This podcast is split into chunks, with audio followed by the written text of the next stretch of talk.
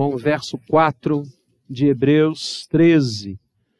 Estamos caminhando para o fim da exposição desta maravilhosa carta que Deus separou para nós. E eu, eu sempre digo, e agora nas exposições de Hebreus, mais ainda, quando eu chegar na glória, eu vou perguntar ao apóstolo Paulo, eu tenho certeza que ele vai dizer que foi ele o autor da carta aos Hebreus. Eu vou fazer essa pergunta de ponta assim que eu chegar lá. Primeiro, vou glorificar aquele que me fez chegar, Cristo Jesus. Quando eu conseguir sair de perto dele, se eu conseguir, aí eu vou a Paulo e vou perguntar para Paulo.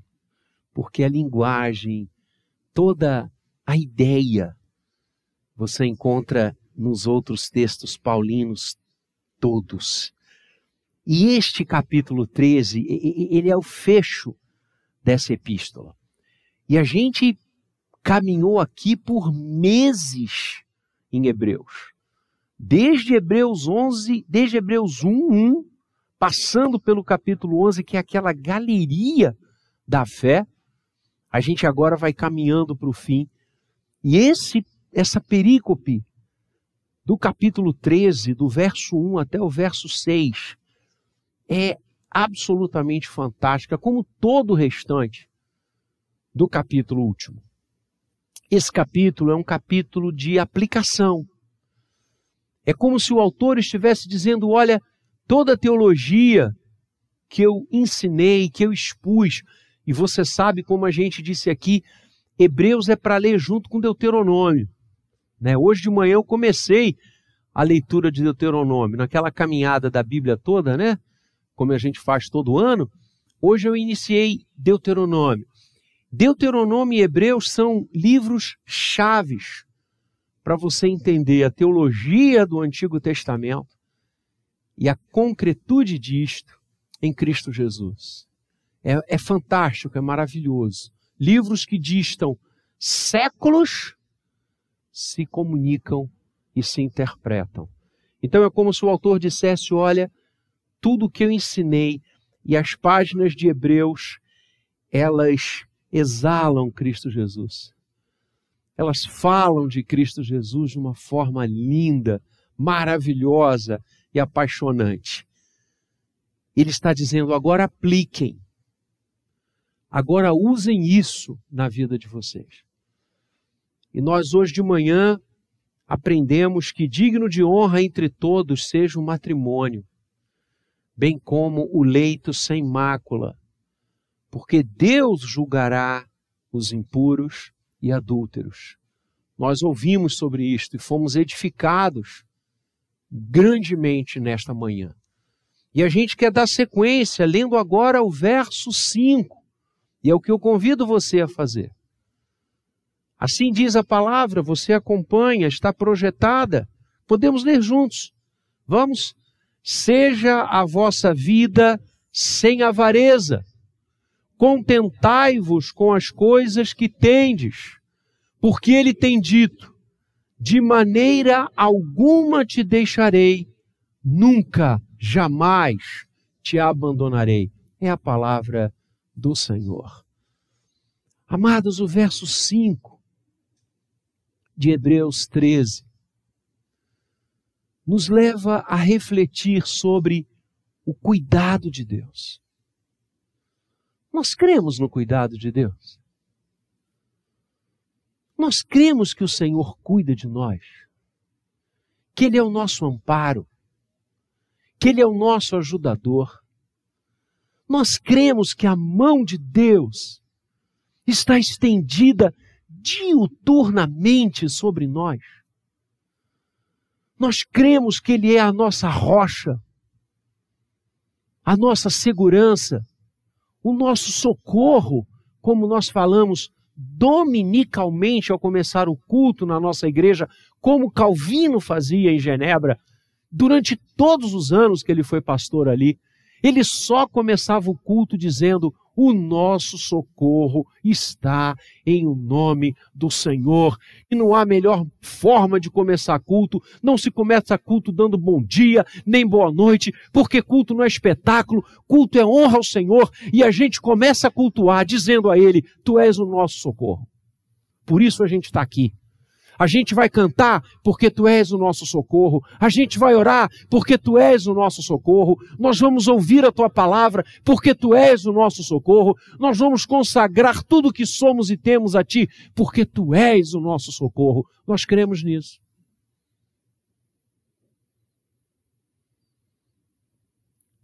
O autor aos Hebreus nos leva a refletir sobre o cuidado de Deus. E a primeira coisa que somos levados a pensar na leitura do verso 5 é que o cuidado de Deus antagoniza o comportamento gerado pela avareza. O autor inicia esse verso dizendo: Seja a vossa vida sem avareza. Durante a semana eu conversei com um grande amigo que irá dirigir, capitanear, coordenar o curso, se Deus assim permitir, de psicologia do Mackenzie. E troquei uma ideia com ele sobre avareza. E conversei com outros dois ou três psicólogos acerca da avareza. Esse comportamento nefasto pecaminoso, odioso, que tantos desenvolvem. E eles me ensinaram algumas coisas estarrecedoras. A gente pode definir a avareza como um desejo imoderado e incontrolável de aumentar, adquirir e guardar riquezas. A avareza é vista como um apego excessivo ao dinheiro e aos bens materiais. O avaro, por depositar o seu socorro no dinheiro, ele tem medo de perder o que possui. E este medo, esse medo faz com que ele se agarre cada vez mais aos bens materiais suas emoções são controladas pelo ter. E é interessante porque ele não desenvolve a avareza, ela não desenvolve no coração que controla a vontade de usufruir do que tem. Não é uma relação saudável com o dinheiro, é uma relação doentia. A avareza define as emoções daquele que anda controlado por ela. O avaro nunca se satisfaz com o que tem, pelo contrário. O que ele tem é sempre pouco. Não é o necessário, porque sua vida está dominada pelos bens deste mundo. Não é difícil entender que a avareza é idolatria. A pessoa tira Deus e coloca os bens no lugar do Senhor. E o que domina, domina o seu coração, o que controla as suas atitudes, o que dita a sua história é o possuir, possuir, possuir, o ter, o ter, o ter, o juntar, juntar, juntar.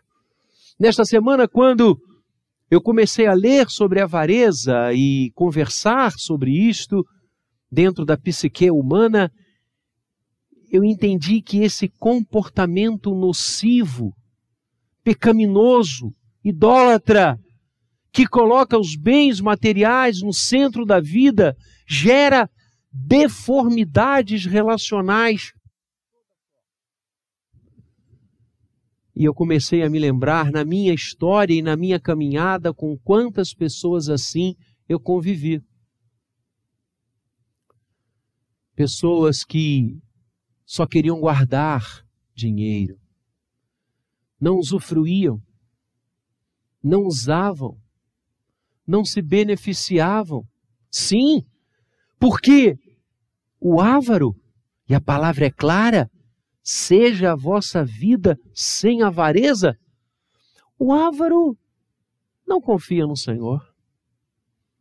Ele confia nos seus bens. E pouco importa se são muitos ou poucos bens, porque há avareza também no pouco. Não pense você que os ávaros são apenas os milionários. Não. A avareza é um mal do coração. É uma corrupção do coração humano. E ela acontece em todos os estratos sociais.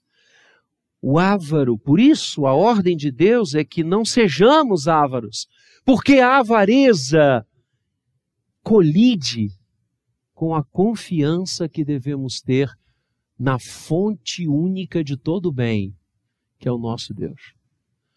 A palavra, em momento algum, nos estimula a confiar em coisas. Aliás, lindamente diz o salmista: uns confiam em carros, outros em cavalos. Nós, porém, nos gloriaremos no nome do Senhor.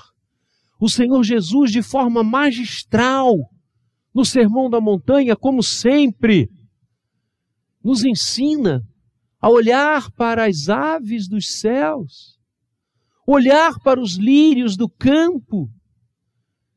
E ele diz: quem cuida das aves? Quem as alimenta? Quem as protege? Quem as conduz a bom termo? O nosso Pai Celestial, ele diz.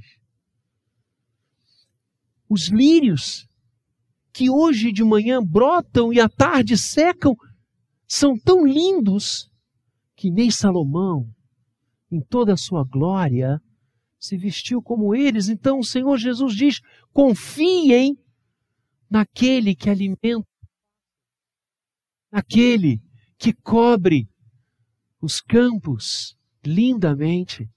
Confiem no Senhor. A avareza colide com a nossa confiança em Deus. Porque o coração avarento, e por isso que o avarento é visto como alguém que se fecha, mesquinho, absolutamente medonho porque ele confia naquilo. O seu ouro é o seu Deus. Os seus bens são o seu Deus. Seja a vossa vida sem avareza, só há um que deve estar no trono da sua vida. E não é uma coisa, não é uma barra de ouro, não são aplicações em banco, só há um que deve dominar você, mandar em você e ser o centro do que você é, aquele que está sentado no trono. O Senhor de todas as coisas. O ávaro colide com o cuidado de Deus, também porque a avareza gera relações absolutamente diversas que devemos ter com o próximo. Com Deus, porque passamos a não confiar nele, confiamos em carros e cavalos e com o próximo. Porque o avarento é mesquinho.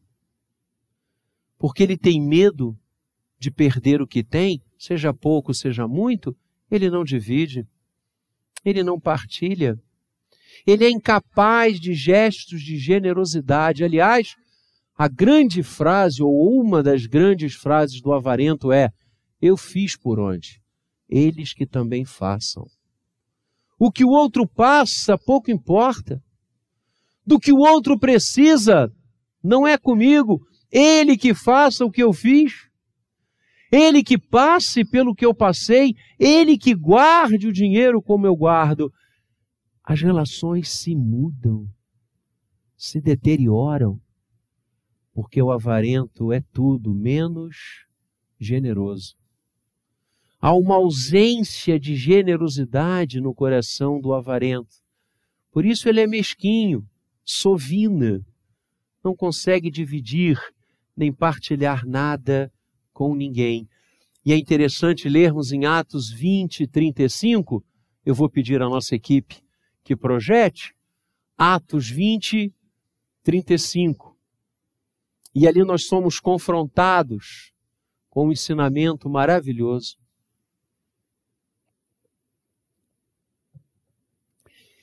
Diz a palavra: Tenho-vos mostrado em tudo que trabalhando assim é mister socorrer os necessitados e recordar as palavras do próprio Senhor Jesus: mais bem-aventurado é dar que receber. Atos 20 e 35 é um antídoto contra a avareza. Mais bem-aventurado é dar que receber. 1 Timóteo 6,10, o apóstolo Paulo vai nos dizer que o amor ao dinheiro é a raiz de todos os males. Não é o amor ao dinheiro, não é o dinheiro a raiz, mas o amor ao dinheiro. E é isso que a gente tem que entender. Não ame o seu dinheiro. Não ame os bens materiais. Não ame o fascínio deste mundo. Não ame o que você tem, mas ame o que você pode fazer com o seu dinheiro para a glória de Deus. Ame o que você pode fazer com o que você tem para a glória do Senhor. Então, a avareza contrasta com o cuidado de Deus, porque um coração ávaro não confia no Senhor. Mas também ser e desenvolver a avareza também colide com o cuidado do Senhor, porque entre todas essas coisas devemos aprender que somos administradores do que é dele. E este é o segundo ensinamento do texto. Se nós somos ensinados a viver sem avareza, agora somos ensinados a nos contentar com as coisas que temos. Contentai-vos com as coisas que tendes. Nós precisamos ter uma relação de equilíbrio com o dinheiro. Nós precisamos ter uma relação sadia com os bens deste mundo, que são frutos da bênção de Deus.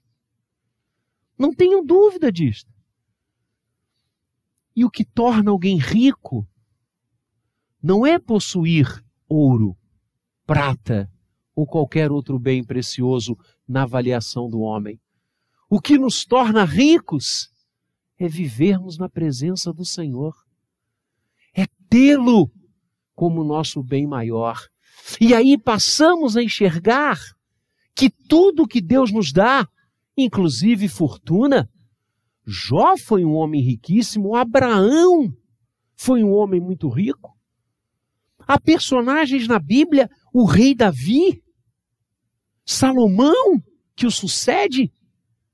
E olha que coisa linda quando você lê a história do rei Davi, você vê que uma das grandes metas daquele homem era construir o templo do Senhor em Israel.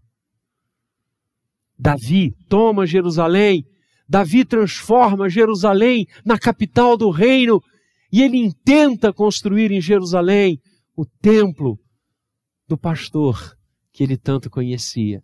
Mas Deus não permite que Davi construiu o templo. Porque Davi era um homem de guerra e as mãos de Davi estavam cheias de sangue.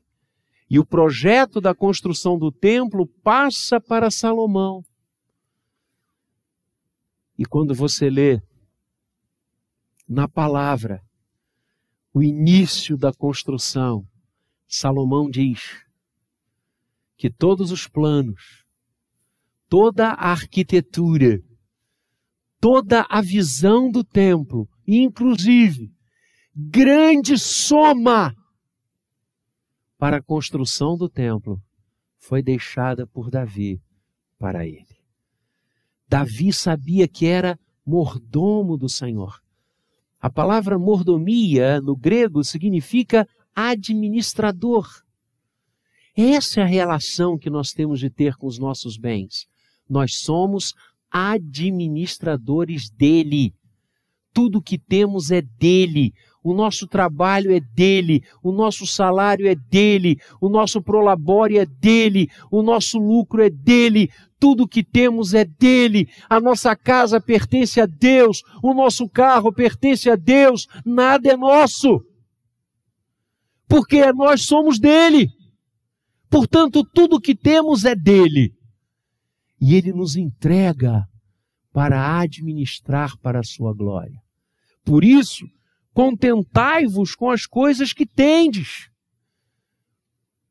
Como é bom saber que o que eu tenho é dádiva de Deus para mim. A roupa com que eu me visto, o trabalho que amanhã, com alegria, irei exercer, o trabalho de hoje vindo à minha igreja, usando o carro que Deus me deu, tudo isso é dele. E eu quero usar para ele.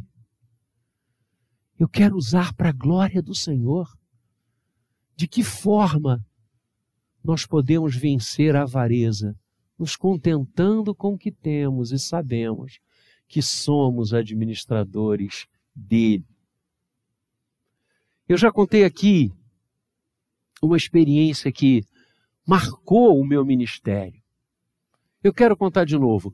Ontem, na reunião do conselho, o meu presbítero do coração, presbítero Cianci, como todos são, disse algo que me alegrou e me liberou. Ele disse, reverendo, eu, eu já ouvi algumas histórias suas, algumas vezes, mas eu não me canso de ouvir. Então, pronto, estou liberado. Se o vice-presidente do conselho me liberou, eu estou liberado. Eu era seminarista, lá em Campinas. E eu fui pregar numa igreja, em São Paulo, capital. O seminarista da minha turma era membro e candidato daquela igreja. Hoje ele está na França, missionário na França há muitos anos. E ele convidou-me para pregar. Era aniversário da igreja e eu fui. E eu achei algo muito lindo porque quando nós chegamos e ele foi me buscar na rodoviária de carro, e quando nós nos aproximávamos da igreja, lá do alto você a via, ela se destacava no bairro onde ela estava. E era um templo muito bonito. Muito bonito. O que eu sonho fazer aqui, com vitrais na parede, ao fundo. Lindo templo. Madeira. Muito bonito. Eu fiquei hospedado na casa de um irmão. E este irmão era um homem muito rico. Muito rico. E conversando com ele, batendo papo gostoso antes e depois dos cultos, ele contou a história. Ele disse para mim: eu tinha uma empresa pequenina, pequenina. E eu comecei a ver as pessoas usando o que eu estava fazendo, os meus negócios começaram a prosperar. E eu chamei a minha esposa e disse: o que, que o Senhor quer de nós? O que, que Ele está dando para nós? Por que, que isso está acontecendo? E ele disse para mim: a igreja que o Senhor viu hoje, o templo que o Senhor viu hoje, não existia. Nem o terreno nós tínhamos. Nós éramos uma congregação muito pequenina. E Deus começou a tocar na nossa vida, ele me contou. E a minha esposa disse para mim: Eu também estou sentindo isso. Eu percebo que o Senhor quer fazer algo, por isso Ele está mandando clientes para nós. E naquele momento ele me contou, eu orei e falei: Senhor, o que é meu é seu. E os negócios daquele homem prosperaram de uma forma que ele comprou o terreno onde a igreja estava, ele construiu sozinho aquele templo onde eu preguei, ele comprou um micro-ônibus, que a igreja tinha um grupo de louvor maravilhoso, não preciso dizer que todos os instrumentos foram comprados por ele. E os meninos iam tocar em várias atividades do presbitério, e ele comprou um micro-ônibus para levar o grupo de louvor e levar todos os instrumentos. Ele comprou uma área que eu fui visitar, eu pedi que ele me levasse lá. Ele comprou uma área fora, um pouco fora da cidade, e ele construiu um acampamento para a igreja. Tudo completamente construído por ele. E ele disse, pastor seminarista Vladimir, eu entendi que Deus estava abrindo as janelas dos céus para que eu abençoasse. Eu falei, rapaz, é isso? Nós somos mordomos do Senhor. Nós estamos aqui para administrar as coisas dele. Alguém vai levar alguma coisa quando o Senhor nos chamar? Ou você acha como os antigos faraós e tantos imperadores ao longo da história que eram enterrados com seus tesouros, com ouro, com prata, para que na vida no além continuassem ricos, ávaros. Meu Pai, tudo que temos é do Senhor. Tudo que temos é do Senhor. Eu conheci um presbítero que presidia quando ele conversou comigo era CEO de uma grande empresa, uma grande empresa no Brasil. E ele contou a história. Eu já, pastor, jantei com ele. E ele disse, reverendo, nós tivemos duas filhas. Eu sempre, Deus sempre me honrou e eu sempre tive um bom trabalho, sempre tive uma boa remuneração. Construí uma casa dos meus sonhos. Minhas filhas cresceram, se casaram. Graças a Deus, se casaram com dois jovens da igreja, homens de Deus. Eu estou tranquilo quanto a isso. Minha esposa também sempre trabalhou e sempre ganhou muito, nós nos aposentamos.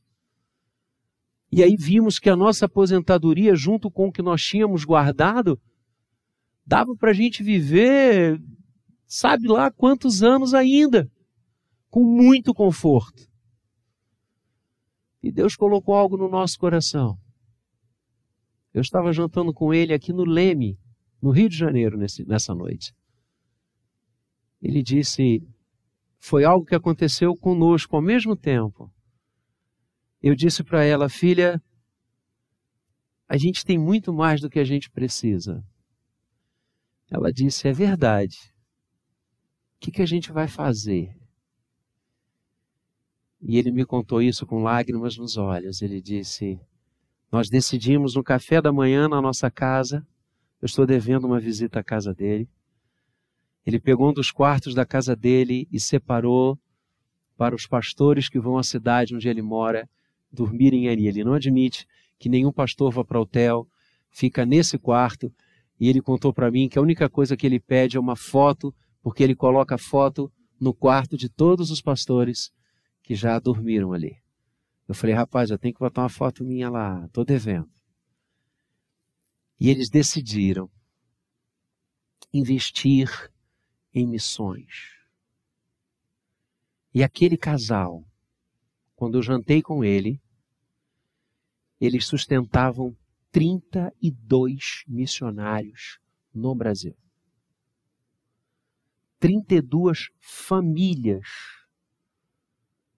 Pastor, missionário, esposa, os filhos, escola dos filhos, era completamente pagos por eles. Pouquíssima gente sabe disso, por isso que eu não estou falando na cidade nem o nome, que é algo que eles colocam só diante de Deus. E ele disse: Pastor, eu comecei a fazer isso. Eu estava aposentado, chinelo no pé, e veio o convite para eu ser o CEO da empresa que o senhor conhece. Estamos agora. E ele disse: um salário muito maior do que eu ganhei a minha vida toda, pois eu consagro 100% disso para a obra missionária. Eu vivo com a minha aposentadoria e dá e sobra e vai para a missão. E aí ele passou a contar experiências de sustento missionário. É de você chorar, de emoção. Entende? O que nós temos é do Senhor. Confia nele. Confie o seu sustento a Deus. Contentai-vos com as coisas que tendes. Tenha uma relação sadia com dinheiro. O dinheiro é feito para abençoar pessoas. Use o que você tem, use a sua inteligência, use a sua capacidade, use tudo que estiver às suas mãos para a glória de Deus. E em terceiro lugar, pensar sobre o cuidado de Deus. Contrasta com o sentimento da avareza, abre a perspectiva de entendermos-nos como mordomos dele, e em terceiro e último lugar, nos traz a compreensão que Ele nunca nos deixará. E aí o, te, o verso termina. Porque Ele tem dito: de maneira alguma te deixarei, nunca, jamais te abandonarei. É esse cuidado que eu quero. Eu não quero cuidado do dinheiro. Não, não quero não. Cuidado do dinheiro é falso. Hoje tem, amanhã não tem. Vai embora empresas quebram, dinheiro se esfarela. O cuidado de Deus nunca nos deixa. Jamais te deixarei, nunca te abandonarei. É Ele quem está dizendo isso para nós. O cuidado de Deus nos dá essa certeza. Certeza que nenhum poder humano pode dar a você certeza e convicção que nada neste mundo pode outorgar a você, só a presença do Todo-Poderoso. Só a presença daquele que, quando anda, os sóis e as estrelas se perfilam e os astros batem palma. Só aquele que tem o prumo da história em suas mãos que jamais deixará o seu trono, que jamais deixará de ser soberano, que jamais nos abandonará, nunca nos deixará. Este é o Senhor. E para que nós tivéssemos absoluta certeza deste cuidado, inefável, eterno, permanente, inesgotável, veio a este mundo, tornou-se carne em Cristo Jesus. E agora Paulo vai dizer: Pois Deus prova o seu próprio amor para conosco, pelo fato de ter Cristo morrido por nós, sendo nós ainda pecadores. Não há maior amor do que esse. Não há maior cuidado do que esse. Ao invés de olhar e se fascinar pelo brilho passageiro dos bens deste mundo, Escute o Senhor Jesus dizer: As minhas ovelhas, eu as tenho em minhas mãos, e dali ninguém as arrebatará.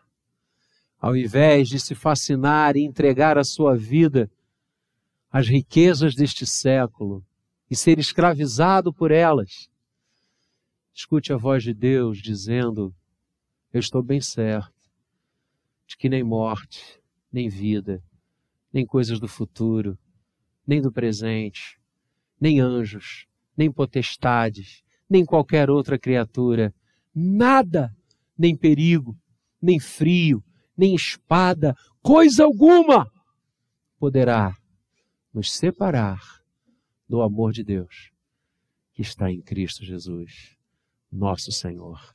Nunca te deixarei, de maneira alguma te abandonarei vivamos o cuidado de Deus. Seja a vossa vida sem avareza, contentai-vos com as coisas que tendes, porque o Senhor está conosco. Que Ele nos abençoe. Amém. Vamos ficar de pé.